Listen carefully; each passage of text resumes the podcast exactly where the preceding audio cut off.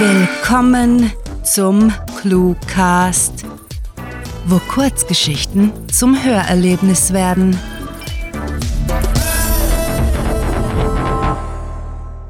Der erste Morgen des elften Monats.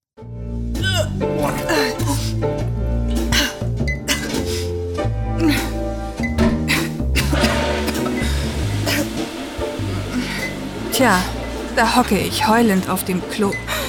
Das ist ganz und gar nicht der anmutige Abgang, den ich mir vorgestellt habe. Ich keuche, reibe mir mit den Handflächen über die Augen und quietsche entrüstet über meine Dummheit. Prima, die Schminke ist verschmiert. Mit den Spitzen meiner Ringfinger tupfe ich die feuchte Mascara von den Augenwinkeln. Wie komme ich auch auf die Idee, einen gemütlichen Abend zu wollen? Mein Schluchzen ersticke ich mit bitterem Lachen. Flackerndes Licht erhellt die Kabine. Von meiner Position aus sehe ich vier längs, sechs quer verlaufende Reihen weißer Kacheln an der Decke. 20 auf 37 Reihen der grau gesprenkelten Bodenfliesen. Bald eine Viertelstunde bin ich hier bereits drin. Ich hatte mich entschuldigt und meine Gäste vor dem Hauptgang sitzen lassen, um mich wirkend über die Schüssel zu hängen. Zuerst war Clara, dann Mama, schlussendlich sogar Papa in die Damentoilette gekommen, um sich nach mir zu erkundigen. Alles bestens. Ich vertrage die Antipasti nicht, beteuerte ich und wartete darauf, dass die besorgten Stimmen verschwanden. Sechs bis zehn Monate hatten mir die Ärzte gegeben. Sechs bis zehn Monate, die ich in einem flüchtigen Zustand zwischen Verdrängung, Angst, Trauer und Irrsinn verbrachte. Als damals der erste Morgen des elften Monats kam, hatte ich mich kaum gewagt, die Augen zu öffnen, war überzeugt, mich in Luft aufzulösen. Eins von unzähligen irrationalen Gefühlen, die ich mittlerweile erlebt hatte. Isa, geht's? Clara? Clara klopft an den Türrahmen meiner kleinen Festung und ich ziehe die Füße hoch. Isa, ich sehe deinen Mantel auf dem Boden liegen. Geh weg, knurre ich, stampfe dabei ein klein wenig mit den Fersen aufs Porzellan. Ich komm gleich raus. Manchmal wünsche ich mir, weder Freunde noch Familie zu haben. Zumindest keine, die mir in jeder Scheißsituation beistehen. Isa, seufzt sie und macht einen Schritt auf meine Kabine zu. Clara, hau ab! Ich darf mir doch in Ruhe die Kotze wegwischen.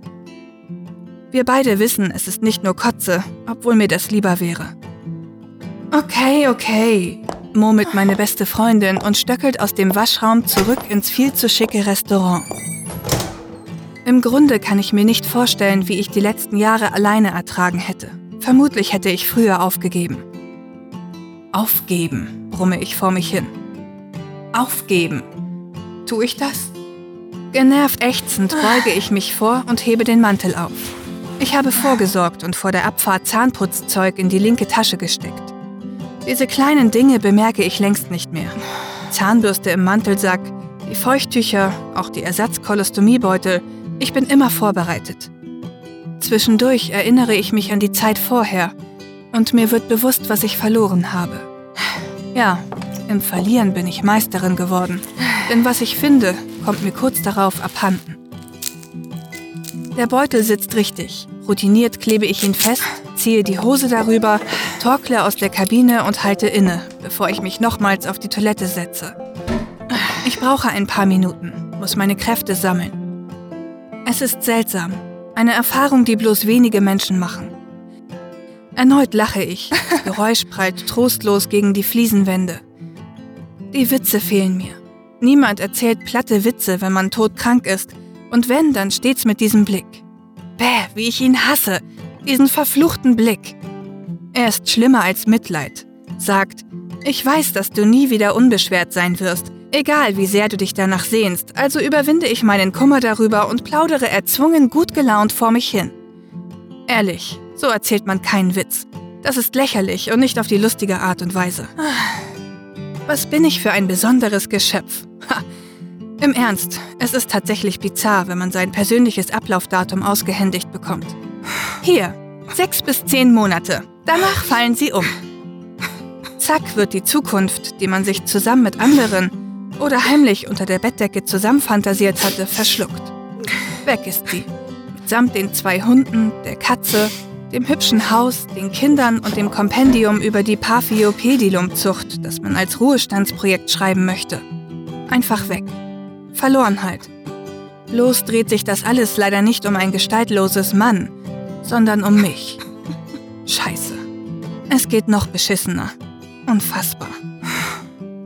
Der ekelhafte Geschmack in meinem Mund macht mich wahnsinnig. Fluchend nehme ich ein Kaugummi aus der Manteltasche. Eine kleine Überbrückung bis zum Zähneputzen. Nach diesem ersten Morgen des elften Monats ist etwas mit mir passiert. Vorsichtiger Optimismus hatte sich eingeschlichen. Mein Lachen ließe sich beinahe mit aufrichtiger Freude verwechseln. Ja, das kann ich gut. Mir und anderen vormachen, die Welt sei in Ordnung. Eine Weile war sie das wohl, das stimmt schon. Der elfte Monat kam und ging, dann der zwölfte, der dreizehnte. Irgendwann waren aus den Monaten Jahre geworden. Ich zählte mit, jeden Tag. Gemeinsam mit meinen Liebsten feierte ich, bejubelte jeden Moment. Und ja, ich litt und kämpfte um jedes bisschen Leben, das in mir steckte. Über sein eigenes Ablaufdatum hinaus durchzuhalten, hat eine beflügelnde Wirkung, ebenso eine verängstigende. Allerdings flog ich meist zu hoch, als dass ich mich hätte herunterziehen lassen. Die Klotür knarzt. Ich halte die Luft an und drücke mir die Daumen, eine Fremde möge reinplatzen, von dem Gestank die Krätze kriegen und das Weite suchen. Schätzchen? Mama, bitte! keife ich ungehalten. Da schlägt sie die Tür hinter sich zu. So ist das. Sie hat die Schnauze voll von meinen unerträglichen Launen und ich liebe sie dafür. Ihre Ungeduld ist erfrischend. Bis vor kurzem hatten wir alle die Illusion aufrecht gehalten, ich sei keine Bürde, nicht der Keil in der Ehe meiner Eltern, nicht eine erschlagende Aufgabe, die kaum zu bewältigen ist. Ja, ich bin wertvoll, ohne Bedingungen liebenswürdig und bla bla fucking bla. Es ist mir einerlei, wie wahr es ist. Ich habe es so satt, ich kann es nicht mehr hören, noch weniger aufsagen. Nichts hält ewig. Nicht mal der beschwingte Mut einer, die vorübergehend glaubte, dem Tod einen Streich gespielt zu haben. Endlich bin ich stabil genug, um die Kabine zu verlassen. Die Zahnbürste in der Hand gehe ich zum Waschbecken und drücke eine ordentliche Portion Pfefferminzpaste auf die Borsten. Während ich Erbrochenes zwischen den Zähnen herausbürste, überlege ich, wie ich mit all dem Make-up das Gesicht waschen soll. Früher habe ich mich gerne geschminkt und ich wollte mich heute Abend so gerne wie früher fühlen. Hoffnung ist das Schlimmste, das weiß ich jetzt.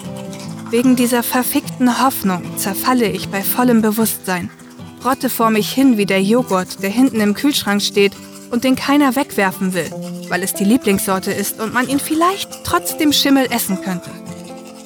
Ich bin damit durch. Überhaupt bin ich mit allem durch. Nach und nach ist jedes Stück von mir verfault.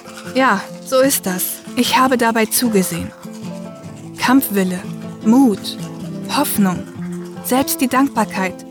Ach, was hat sie mir Halt gegeben? Wie froh war ich um die Stunden. Die Essen mit Papa, Filmabende mit Clara, die Kitze am Waldrand, Regentropfen auf dem Dachfenster, Mamas Parfum. Auch dieses Gefühl ist weg. Einfach weg. Verloren halt, wie alles andere. Es spielt keine Rolle mehr, flüstere ich mir zu und spucke aus. In zwei Tagen kommt der Morgen des 62. Monats. Der Morgen, an dem ich meine verfluchten Augen nicht öffnen werde. Isabella, Hase, lächelt mich Papa an. Isabella! Er steht im Flur, lugt durch einen Spalt in die Damentoilette und streckt seine Hand hinein. Hase, ich weiß, es passt gerade nicht, aber ich möchte dir danken. Für den Abend. Er bedeutet mir viel. Ich hoffe, nächstes Mal geht es dir ein wenig besser, damit wir uns einen Eisbecher teilen können. Du magst Süßigkeiten doch so. Scheiße. Da ist sie. Diese verdammte Hoffnung. Been sleeping with the lights on, buried in regrets, breaking into sweats, naked as a falling leaf. Well, it's a natural reaction, driven to distraction, clawing at the ghost I'll never meet. There I'll sit, I'll admit that I was only just a guest inside my skin.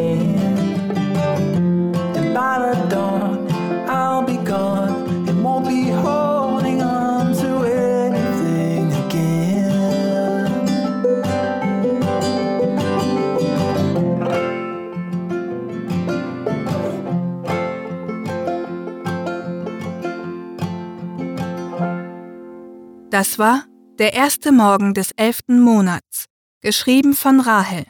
Für euch gelesen hat Nadine Most.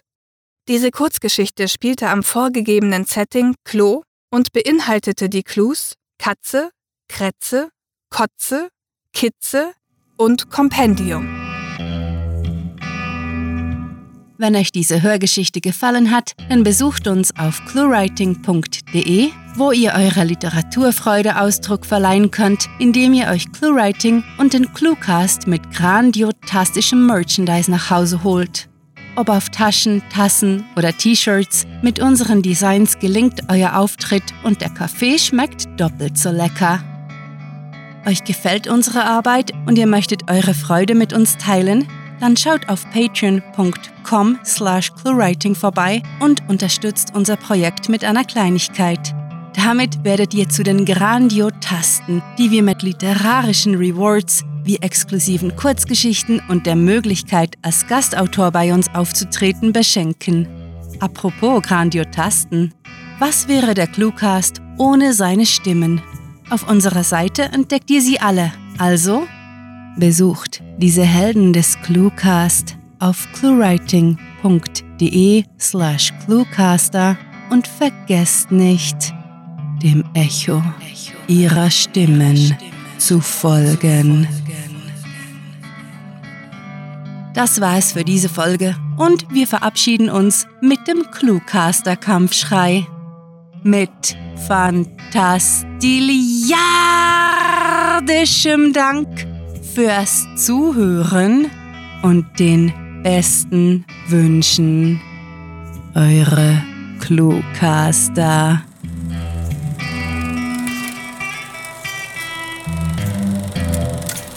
Cut. Der Cluecast ist eine Produktion der Literaturplattform ClueWriting. Für Feedback, Anregungen, Literatur und weitere Informationen begrüßen wir euch jederzeit auf www.cluewriting.de. Grandiotastischen Dank.